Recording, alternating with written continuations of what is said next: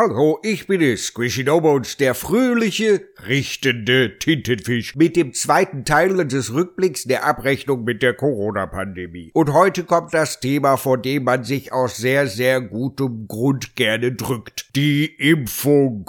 Und an dieser Stelle ist dann jetzt eine dramatische Musik einzufügen, irgendwas zwischen Spiel mir das Lied vom Tod oder Imperial March oder Der Pate oder wer auch will gerne die äh, Superman-Fanfare. Da ist für alle was drin. Ich habe beim letzten Mal schon hier und da darauf hingewiesen, dass ein großes Problem bei dem ganzen Kladderadatsch von Corona tatsächlich bei dem teilweise wirren und irritierenden Handeln eurer deutschen Bundesregierung lag, die den Eindruck meines Mitbewohners machte, der mit leerem Blick in der Küche steht und vergessen hat, was zum Hammerhai er da eigentlich wollte. Der Depp. Also zumachen, aufmachen, ein wenig zumachen, aber nicht richtig oder noch ganz und dann wieder ein wenig auf und dann so lustige Regeln wie 3G, 5G, 2G plus, 1G Ultra mit besonderer Waschkraft, aber auch nur an Wochentagen, deren Name eine ungerade Zahl an Buchstaben hat. Andere Teile der Parteienlandschaft haben auf Eigenverantwortung gesetzt, also die FDP, die grundsätzlich nach mehr Freiheit kreischte und meinte, die Menschen sollen schon selber wissen, was für sie gut ist, was allerdings allerdings auch wieder nur von einem komplett egozentrischen Liberalnarzissmus zeugt, in dem der dir gegenüberstehende Mitmensch und seine körperliche Unversehrtheit komplett egal sind. Ich meine ja nur, der durchschnittliche Mensch hat in etwa die Intelligenz von Brokkoli, die Flexibilität einer kontinentalen Platte und die Weitsicht eines Astyanax fasciatus. Äh, ja, das ist ein blinder Fisch. Und während man so von einem neuen Regelwerk zum anderen stolperte, das selbst als bunte Schaubildchen aus 45 Tafeln bestand und die Dynamik einer Katzenklappe hatte, auf zu, auf zu, auf zu, auf zu, bis die Katze irgendwann am Ende zwischen den Welten stecken blieb und den Halter anschaute mit den Worten Call me Schrödinger, Bitch, in den Augen, schimmerte die Impfung als erster Hoffnungsschimmer am Ende des Tunnels, am Horizont, am Stichtag Gehaltszahlung, also irgendwo da hinten. Die Regierung reihte reichte das G für geimpft in ihre bunte Sammlung ein, nur um am Anfang nicht ansatzweise genug von der Plörre bestellt zu haben. Schlau. Die links-rechts geradeaus Bananen aus dem klassischen Impfgegner-Verschwörungsmus brachten sich so oder so schon lange in Stellung, denn unter ihnen waren schon immer nicht wenige, die von vornherein anzweifelten, dass es so etwas wie Viren überhaupt gibt. So wie zum Beispiel mein ganz besonderer Freund Philipp und sein grober Guru, der prominente Biologe Stefan Lanka, dessen Doktortitel ich hier absichtlich unterschlage, weil seine ganze Dissertation ebenso wie sein Diplom auf der Annahme krankmachender Viren basierte. Die Impfgegner der keine Virenfront hatten sich natürlich längst unter die ganzen wirren Hardcore-Maßnahmengegner, die Querdenker gemischt. Und nicht wenige der virophilen Trotzköpfe fraßen denen natürlich ordentlich aus den Händen. Keine Viren, kein Corona. Kein Grund dafür, sich einen Lappen vors Gesicht zu bamseln oder der Oma nicht ins Pflegebett zu röcheln. Voll geil! Und damit schafften es die Antivaxinis schnell, die Impfung zum Hauptaufreger der Querfront zu machen. Vor allem als sich zeigte, dass man oh welche Enttäuschung, vergeblich auf das Massensterben durch Masken warten musste. Bis zum Sommer 2020 sah so oder so alles noch rosarot aus. Der erste Lockdown hatte Wunder gewirkt, die Neuinfektionen waren fast gänzlich verschwunden, Hendrik Streeck und Professor Dr. Spulwurm Bassverstärker verkündeten beide unabhängig voneinander, eine zweite Welle werde es niemals geben. Ja, schön wär's gewesen, dann hätte Delta im Winter nicht so ein verheerendes Comeback für SARS-CoV-2 gebracht, das euch wieder Lockdowns light im November und heavy am Mitte Dezember beschert hätte. Ende des Jahres war die Impfung da. Doof nur, die Leute starben Anfang 2021 noch immer. Mehr sogar als ein Jahr vorher. War etwa doch die Impfung der Killer? Oder war sie zumindest so wirkungslos, dass sie als Basis für 2G gar keinen Sinn machte? Beides nein. Aber gehen wir mal der Reihe nach. Nummer eins: Die Entwicklung. Donald Trump nannte es Operation Warp Speed und schaffte es irgendwie, das Ganze nicht nur als einen vornehmlich amerikanischen Erfolg, sondern als seinen Erfolg zu verkaufen. Mal ganz davon ab, dass diese olle ranzige Apfelresine sich vorher schon Desinfektionsmittel in die Venen und UV-Lampen in den Arsch rammen wollte und nun aber die Fankurve der alternativen Wahrheiten mit seinem Lob für seine Impfung zu verprellen drohte. Aber was verzeiht die rechte Fankurve nicht alles, wenn man ein selbstbräunendes Arschloch mit einem selbsterwürgten Retrieverwelpen auf dem Kopf ist und so tut, als sei man glamouröser als die Kardashians, weil man sich auch noch die Klöten hat vergolden lassen. Am Ende hatte Pfizer eigentlich primär Logistik geliefert, während das Know-how aus Deutschland kam. Warum sind die Patriotenblasen eigentlich nicht mal stolz auf diese Errungenschaft? Wahrscheinlich, weil das Gesicht vom BioNTech-Gründer einen zu dunklen Teint hatte und der Name fast so schwer auszusprechen war wie der von Petr Bistron, dem Quotenasylanten von der Partei Arkade Fischmenschen-Dystopie. Oder weiß jemand was anderes? Egal. Nur noch mal schnell zusammengefasst, warum die Entwicklung so schnell ging und was es mit der von vielen falsch betitelten Notfallzulassung zu tun hatte. Schon wieder. Keine Ahnung, wie oft ich das jetzt schon habe machen müssen. Also, egal. Die mRNA-Technologie war längst fertig und bereit, lag seit Jahren ungenutzt in irgendwelchen Schubladen herum, weil man sie bis dahin gar nicht gebraucht hatte. Die klassischen Impfungen liefen ja super. Wozu sollte man da Geld in etwas Neues investieren? Die Vektorimpfstoffe übrigens, wie sie von AstraZeneca kamen, wurden sogar schon länger eingesetzt und das Prinzip war insgesamt super simpel. Man brauchte nur den RNA-Abschnitt zu finden, der die blöden Spikes bauen ließ, synthetisierte das in Massen und stoppte das in die Fetthülle oder in ein leeres und damit harmloses Trägervirus. Dadurch gelangten die Dinger dann in die Zellen und regten die Bildung von Spikes an, die wiederum Antikörperbildung provozierten. Das war kein Zauberwerk. Im Vergleich dazu sind die klassischen Lebend- oder Totimpfstoffe, die vereinfacht gesagt die harmloseren Teile geschredderter oder zahnlos gezüchteter Viren einsetzen, in ihrer Entwicklung deutlich komplizierter und langwieriger. Für andere Krankheiten waren die zwar lange einsatzbereit, für Corona fehlte hier die Zeit. Trotzdem überstürzt war da gar nichts. Die Methode war lange erforscht und sogar erprobt. Die Testkampagne war eine der größten, die je durchgeführt wurde. Die neuen Impfungen hatten eigentlich nur drei Probleme. Zum einen wusste das Otto-Normalvolk mit genbasiert nichts anzufangen. Das klang nach Gentherapie oder gar Genmanipulation. Und damit fehlte es mal wieder an Bildung. An dieser Stelle aber für uns erst einmal noch viel interessanter. Man wusste so kurz nach der Testkampagne noch nicht, wie lange die Impfungen wirken würden oder ob es wie bei vielen anderen Nachimpfungen brauchen würde. Und während das blöde Virus fröhlich vor sich hin mutierte, schneller als es allen lieb war, basierte die Impfung zum dritten noch auf der alten Urvariante, die aus dem fernen Asien zu uns gekommen war als die Europäische Arzneimittelbehörde die Zulassung erteilte, die Zulassung, die eigentlich neben hundert anderen Sachen auch gerne wissen wollte, ob man sich einmal, zweimal oder jährlich impfen musste und ob die Scheiße auch gegen die ganzen Varianten helfen würde, da stand man auf dem Schlauch. Nebenwirkungen hatte man keine dramatischen bemerkt. Ruhig, ruhig, dazu kommen wir später. Aber weil also ein paar letzte Zahlen fehlten, sprach man nur eine vorläufige bedingte Zulassung aus. So viel war klar. Die Plörre war sicher und vor allem sie wirkte. Sie wirkte sogar gut. Nur wie lange und wie gut, das war doch nicht so hundertprozentig geklärt. Und hier kam das erste Desaster. Diese Sachen hat kaum einer transparent kommuniziert. Die wenigsten wussten doch, was eine bedingte Zulassung wirklich ist oder warum es nur sie gab. Die meisten hatten tatsächlich den falschen Begriff Notzulassung im Kopf der zwar für viele auch okay war, für wenige aber immer noch zu viele eben nicht, weil das so klang, als wusele da jemand mit Genen herum und das ganze Verfahren sei allerdings komplett übers Knie gebrochen. Die Presse, also nicht die alternative Impfgegnerpresse, überschlug sich derweil voller Enthusiasmus, weil sie so tat, als wäre binnen weniger Tage die ganze Weltbevölkerung geimpft und das Zeug wirke lebenslänglich. Corona sei endlich weg. Puff, das war aber genauso Quatsch. Angeblich würde es auch gar keine Nebenwirkungen geben. Sogar der gute alte Karl Lauterbach ließ sich auf Twitter und anderswo dazu hinreißen, die Impfung als nebenwirkungsfrei zu titulieren. Eine Aussage, die ich selten dämlich finde. Denn jede Arznei, jede ausnahmslos kann Nebenwirkungen haben. Echt, wie kann jemand denken, wir greifen aber fröhlich in die Körperchemie ein oder kann absolut garantieren niemals was passiert? So ein Stuss. Die Frage ist eher, ob das Risiko kalkulierbar ist, was es in diesem Fall ist. Aber ich greife der Sache mit den unerwünschten Effekten des Zeugs voraus, da rechnen wir nachher nochmal nach.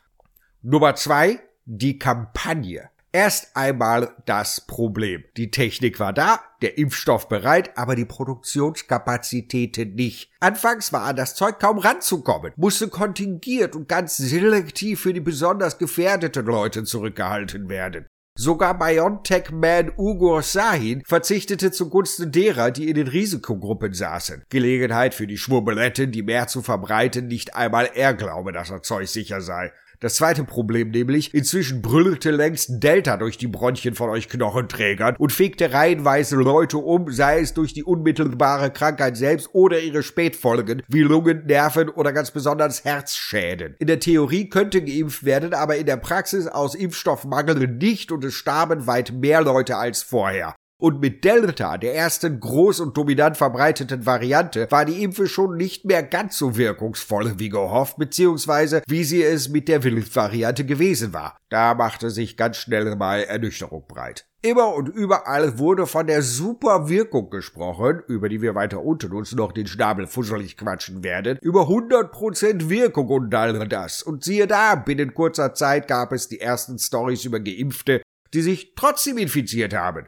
Was für ein Betrug war das denn? dachten sich sofort viele. So viel vorweg. Wenn wieder keiner mal ganz explizit gesagt hat, wie die Scheiße denn nun wirkt oder wirken soll, was also 100% Wirkung überhaupt bedeutet, dann kann man nur enttäuscht werden, denn dann brüllt man entweder alles an Hoffnungen oder Ängste in die Impfung, die entweder alle retten oder alle umbringen soll. Ja gut, vielleicht hat irgendwo irgendwer mal gesagt, was mit 100% Wirkung gemeint ist. Es hat bloß wieder keiner verstanden oder keiner zugehört oder keiner glauben wollen, weil eine andere Wahrheit viel besser ins kleingeistige Weltbild gepasst hat. Und wer nun wirklich wissen will, was das denn nun heißt, der muss halt noch warten. Ich lass mir von euch Dullis nicht meine Struktur versauen.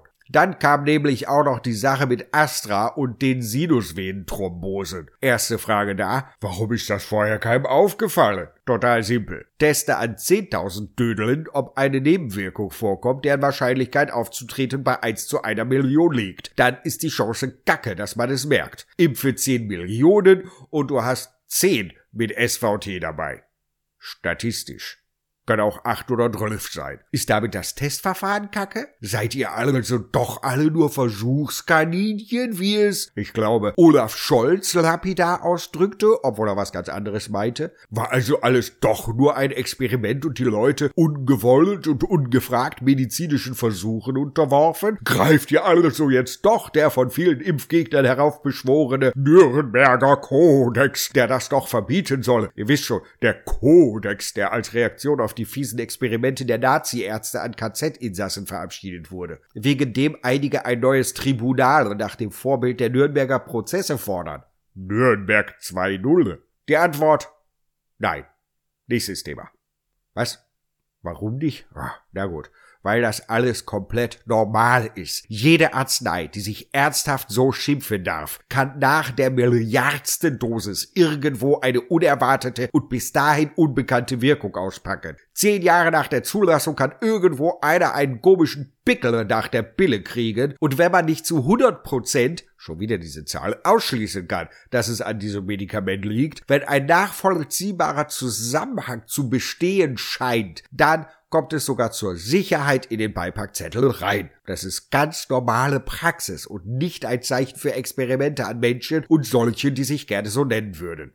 Die Infophobiker haben immer gebrüllt, es hätte keine Packungsbeilage gegeben, was sogar der Kicherkopf vom Ahrtal, Armin Laschet, dieses Frühjahr nachgeblabbert hat. Mal abgesehen davon, dass die Impfgegner den sowieso nicht zu Gesicht bekommen haben, weil die sich ja gar nicht haben impfen lassen, Hallo? Das ist so, als würde ich mich beschweren, dass beim Spiel Schalke gegen Hoffenheim oder keine Ahnung, mir ist Fußball doch gar egal, kein Schiedsrichter da gewesen ist, obwohl er A, jawohl da war, und B, ich aber nicht. Scheiße noch eins, es gibt eine fünfseitige Broschüre, die alle möglichen Nebenwirkungen regelmäßig aktualisiert, auflistet, deren Kenntnisnahme man sogar von der Info quittieren musste und wo am Ende sogar stand, was man beim Nebenwirkung machen sollte. Vor allem bei denen, die noch nicht drinstehen, nämlich melden Und warum ich das so betone? Weil das in allen Beipackzetteln steht. Immer. Überall. Äh, was? Wie bitte? Ob das auch bei Globuli drin steht? Ja, keine Ahnung. Who gives a shit? Wir reden hier von Arzneimitteln, nicht von Backzutaten, ihr verstrahlten Wurstpellen. Zurück also zu AstraZeneca, dem Problem, das aufgab, als langsam genug Stoff da war. Das war ein Kacksalat, der allerdings von den sensationslüsternen Medien, nicht unbedingt gebremst von der Realitätsflucht Support Group der Querdenker featuring Infophobie, aufgeplustert wurde wie ein Zeppelin. Nicht der Impfstoff war so gefährlich, wie es dargestellt wurde. Eigentlich war das alles in einem erwartbaren Rahmen. Es war die schlechte PR. Und um gute PR für die Impfung im Allgemeinen zu machen, übte man sich in noch schlechterer PR für Astra, indem man Vertrauen schaffen wollte und Astra sicher ist sicher mehr oder weniger vom Markt verbrannte. Als dann aber auch BioNTech mit Herzmuskelentzündungen drohte, wuchs das Misstrauen ganzer Bevölkerungsschichten über ein erträgliches Maß hinaus. Ja klar, hier und da zog zum Glück das Argument, dass auch das Virus solche Probleme hervorrufen konnte, sogar je nach Studie bis zu sechsmal häufiger als die Impfung, viele aber nahmen langsam Abstand. Es wurde außerdem noch sehr schnell klar, dass eine einzige Dosis nicht ausreichte und dass sich zuerst Delta und später noch viel besser Omikron an dem Vakzin vorbeimogelte. Eigentlich passierte damit aber ja nichts, womit man nicht so oder so schon gerechnet hatte. Virologen haben solche Immunfluchtszenarien eh befürchtet. Die allgemeine Naivbevölkerung hatte sich aber lieber vom Enthusiasmus der ersten Wochen anstecken lassen und gedacht, es ist bald alles vorbei. Die Regierung war in weiten Teilen natürlich happy, hat darum niemanden wirklich gebremst und hatte dann den Salat, als die Ernüchterung groß war. Mancher sagte sich nach der zweiten, als der Booster angepriesen wurde, ja egal, dann kriege ich halt Corona und die Impfdosen lagen als Ladenhüter herum und verstaubten. Bis eine angepasste Version für Omikron 1 und 2 auf dem Markt war, hatte sich die Hälfte dann schon wegen der immer lockeren Maßnahmen und öffentlichen Desensibilisierung lange mit Version 5 angesteckt. Da war es dann für viele tatsächlich egal. Wer es von euch bis heute nicht hatte, hat es vielleicht doch gehabt und einfach nicht mitbekommen. Ja, und wie kann man das besser machen? Bei den Maßnahmen war es schon mehr Bildung. Bei der Impfung erst recht. Wenn der Prozess, der hinter dem Wirkungsprinzip von genbasierten Impfstoffen, die Proteinbiosynthese, nun einmal Stoff in Biologie Gymnasium Klasse 11 ist, haben diejenigen, die nach Klasse 9 oder 10 von der Schule abgehen, kaum eine Chance zu verstehen, dass die Behauptung, ein RNA-Impfstoff könnte das Erbgut verändern, totaler Klöterklumpatsch ist. Und egal wie schwer das erscheinen mag, man muss einfach besser aufklären. Dafür brauchen wir aber keine lichtscheuen Fachidioten und Laborratten, sorry Sorry Drosten, der Podcast war cool, war aber für den Dorfdulli einfach zu komplex. Da müssen da noch viele mehr, die Mais, die Haralds und Rangas und die Ralfs ran, die Vermittler, die Pädagogen mit den bunten Bildchen und einfachen Erklärungen. Ansonsten sind es die anderen, die Aluhüte, die einfache Erklärungen anbieten, bloß dass diese in solchen Zeiten einfach nur Schaden anrichten. Ich meine, klar bekommt man vor der Impfung das fünfseitige Pamphlet über Risiken und Nebenwirkungen ausgehändigt, aber wer gibt sich schon die Blöße und sagt dann, ich hab da mal ein paar Verständnis Verständnisfragen. Gut, selbst schuld, Chance verteilt, trotzdem fühlen sich die Normis dann irgendwie schlecht informiert, selbst wenn sie alle Möglichkeit auch gut informiert gehabt hatten. Nummer drei, die Wirkung. Die Corona-Impfungen haben die Pandemie nicht beendet. Also, naja, Okay, gut, das ist nicht ganz richtig. Sie hat ihren Anteil daran gehabt und mit großer Sicherheit einiges an Leben gerettet. Was viele bis heute nicht verstanden haben, wie soll eine Impfung wirken? Verkürzt erklärt dies. Man setzt dem Immunsystem etwas vor, das dem Krankheitserreger so ähnlich ist, dass dieser in totaler Panik einen Schutz aufbaut. Impfen ist wie ein Selbstverteidigungskurs. Man weiß sich gegen einen Angreifer zu verteidigen, auch wenn man innerhalb des Kurses nie wirklich angegriffen wurde. Bleiben wir mal bei dieser Metapher. Du hast im Kurs die Grundhaltung und ein, zwei Handgriffe gelernt, um dich gegen ein Arschloch mit Knüppel verteidigen zu können. Die Prüfung hast du auch bestanden. Super. Besser noch. Alle Leute aus dem Kurs haben die Prüfung bestanden und haben das Knüppelzertifikat. 100 Prozent. So, alle Geimpften haben irgendwie angefangen, Antikörper zu bilden. Alle ausnahmslos, also 100 Prozent. Man kann von 100 Prozent Wirkungsgrad sprechen, wenn man will. Nun kommt ein Knüppeltyp und greift im wirklichen Leben an. Es sollte jedem Volldepp klar sein, dass man da auch einen Schlag über die Rübe kriegen kann, selbst wenn man ein scheiß Knüppelzertifikat hat. Und wenn zwischendurch die Knüppeltypen ihre Knüppel angespitzt haben, ist das Knüppelzertifikat noch weniger wert. Delta war der angespitzte Knüppel. Gerade diejenigen, die sich nur wegen ihres Knüppelzertifikats für unverwundbar hielten, hat die Spitze etwas unvorbereitet getroffen und nicht wenige Opfer gefordert. Mal abgesehen von der Menge von Leuten, die noch gar keine Chance hatten, weil die Warteliste für den Knüppelkurs so unglaublich lang war. Was den Verteidigungsfaktor anging, war Omikron eine verkackte Nagelkeule. Klar kann der Knüppelkurs auch gegen Nagelkeulen helfen, aber bei weitem nicht so effektiv. Ihr habt nur Schwein gehabt, dass Omikron ein schwindsüchtiges zwölfjähriges Mädchen mit Nagelkeule war, das einfach nicht so viel Wumms hatte wie der Originalknüppler. Heißt nicht, dass sich niemand an der Keule hat verletzen können, absolut nicht, aber ihr wisst schon, was ich meine. Ja, aber die Nebenwirkungen, Squishy, die Nebenwirkungen. Was ist denn mit den... Ja, ja, schon gut. Mein Mitbewohner hat in seiner unruhvollen Jugend mal ein Kickbox-Training mitgemacht und kam am Ende mit einer blutenden Nase daraus. Auszuschließen ist das auch beim Knüppeltraining nicht. Und ja, es soll Leute gegeben haben, die sind beim Training mit Herzklavitter umgekippt, denen ist ein Hirnaneurysma geplatzt und vielleicht hatte sogar jemand eine allergische Reaktion auf das Waschmittel in den komischen Judo-Anzügen. Beim mystisch-mythischen Megalodon, das kann man niemals ausschließen und jeder muss wissen, ob er das Risiko eingeht. Der große Unterschied dieser Metapher zur Impfung. Beim Selbstverteidigungskurs gibt es keinen Beipackzettel, der alle diese Gefahren nochmal groß auflistet. Also, was hat der Knüppelkurs gebracht? Hat er die Welt gerettet? Jein. Er hat einer Menge Deppen den ungewaschenen Arsch gerettet, selbst wenn ein ganz, ganz paar wenige arme Säue vielleicht an Nasenbluten verreckt sind. Und wenn man sich jetzt noch an die ganzen anderen Maßnahmen gehalten hat, also nicht im Dunkeln in verlassenen Gassen mit einer Geldkassette in der einen und einer nagelneuen weißen Packung mit angemessenem Obst in der anderen Hand herumlaufen und nebenbei auch noch einen scheiß Helm tragen, der auch kein 100% Schutz bietet, aber auch bei einem Schlag mit der Nagelkeule besser ist als gar nichts, dann, ja, dann hat das Knüppelzertifikat sicher seinen nicht unwesentlichen Beitrag geleistet. Natürlich hat jede Metapher ihre Grenzen, diese auch. Kritiker mögen mir diese gerne um die Ohren klatschen, wie sie wollen. Es ist eine fucking Metapher. Nummer vier und letzter Teil. Die Nebenwirkungen. Reden wir also ganz kurz über das Nasenbluten. Nebenwirkungen existieren. Sie können immer und bei allen Medikamenten auftreten, und zwar je nach Verträglichkeit mal mehr und mal weniger. Mein Lieblingsbeispiel ist wie immer das allerseits beliebte Aspirin, chemisch Acetylsalicylsäure.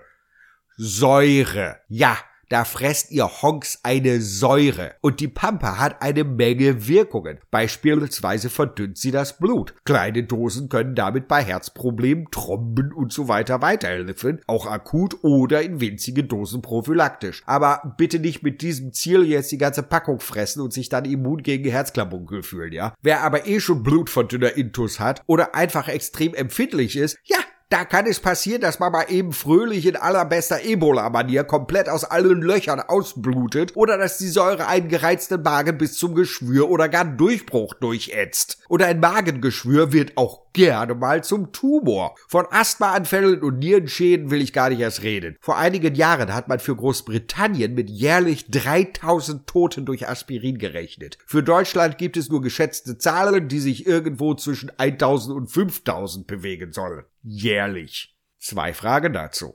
Eins, wie viele Leben hat Aspirin bisher alleine wegen der blutverdünnenden Wirkung gerettet? Wie viele Herztote vermieden? Und zwei, wie viele gesicherte Tote durch die Corona-Impfung gab es bisher, am besten in absoluten Zahlen oder wie bei Aspirin jährlich? Das Paul-Ehrlich-Institut und seine gemeldeten Verdachtsfälle. Verdachtsfälle werden gerne als Beleg herangezogen. Im März des Jahres, im letzten Sicherheitsbericht zurzeit, stehen 340.000 Verdachtsmeldungen auf Nebenwirkungen bzw. Impfkomplikationen den 192 Millionen verabreichten Dosen gegenüber. Es wurden also bei 0,177 Prozent der Impfungen irgendwelche Nebenwirkungen gemeldet. Und nein, das sind nicht nur die richtig schweren Fälle. Eine schwerwiegende Nebenwirkung lag in gerundeten 56.500 Fällen vor vor, nicht einmal 0,03 Prozent. Zurück zu Aspirin, da hat es eine Metastudie gegeben, nach der die Rate der gemeldeten Nebenwirkungen je nach Studie bei irgendwo zwischen 5,8 und 13,1 Prozent lag.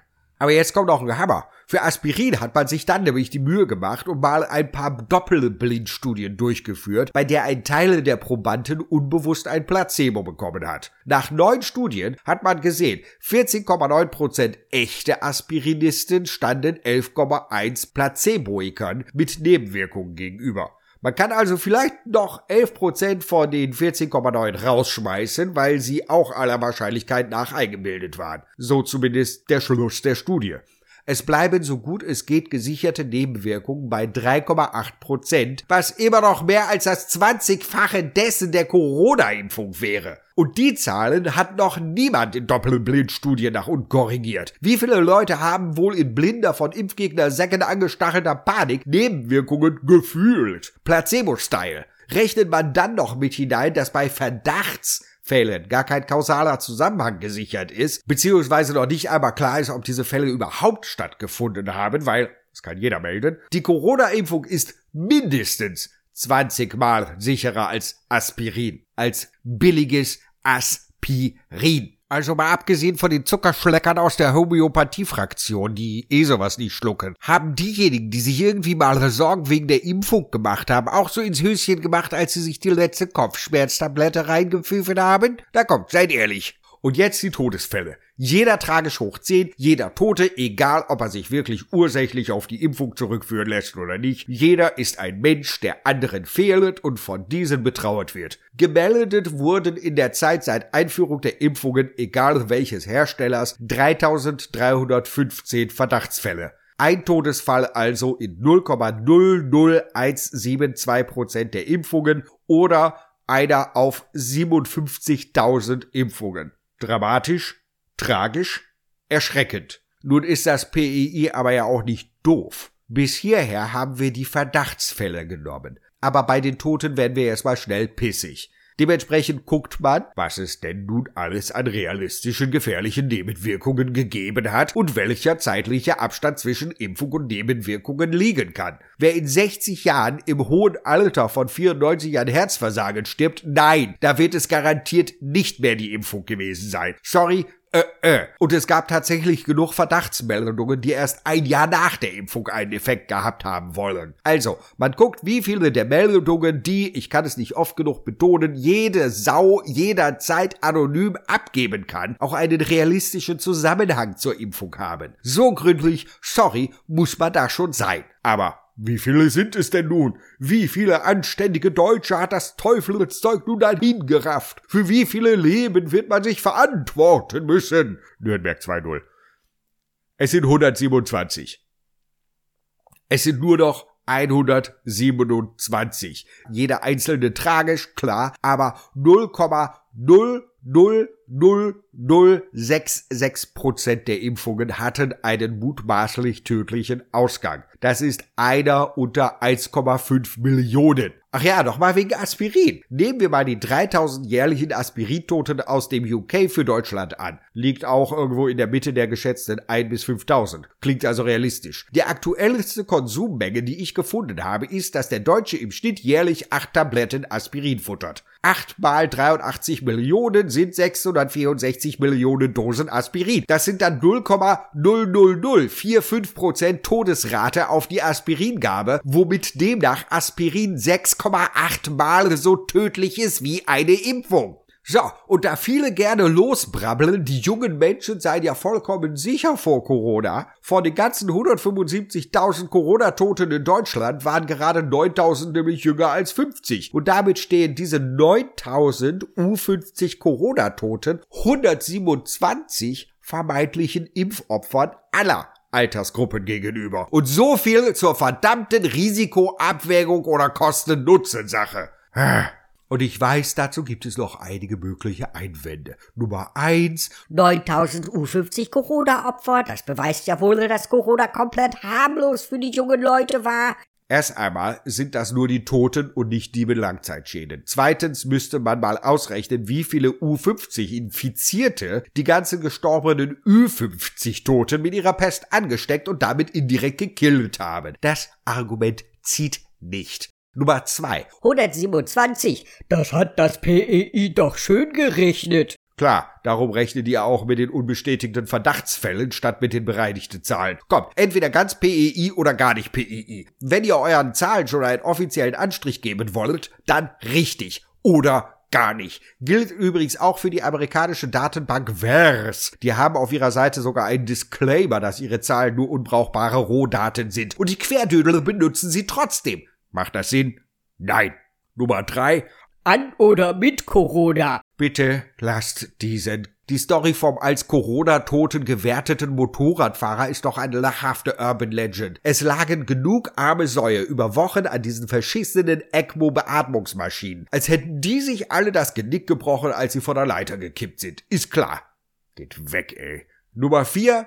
Die magische Übersterblichkeit, besonders aufgedeckt von Martin Sichert von der Partei Asbestfressende Dachlatten. und seinem Igor, dem Analysten Tom Lausen. Dazu hatte ich sogar ein Video. Link gibt es in der Beschreibung des Podcasts beziehungsweise auf YouTube. Mein gröbstes Problem dabei, die höchste Übersterblichkeit zur Zeit der geringsten Impfquote, nämlich Anfang 2021, als Delta wütete. Effektiv ein komplett haltloses Ratespielchen ohne jeden Wert. Bei dieser An- oder Mit-Geschichte haben wir immerhin eine nachgewiesene Infektion. Ja, verdammt, die kann der PCR-Test nachweisen und dazu kommt demnächst übrigens noch mal was. Und eine Menge inzwischen durchgeführter Obduktionen, so wie immer von den Gegnern gewünscht, haben Corona als Todesursache bestätigt. Bei Sichert und Lausen haben wir nicht einmal den Impfstatus berücksichtigt. Wir haben da eine hundsmiserable Indizlage, mit der man sich nur lächerlich machen kann.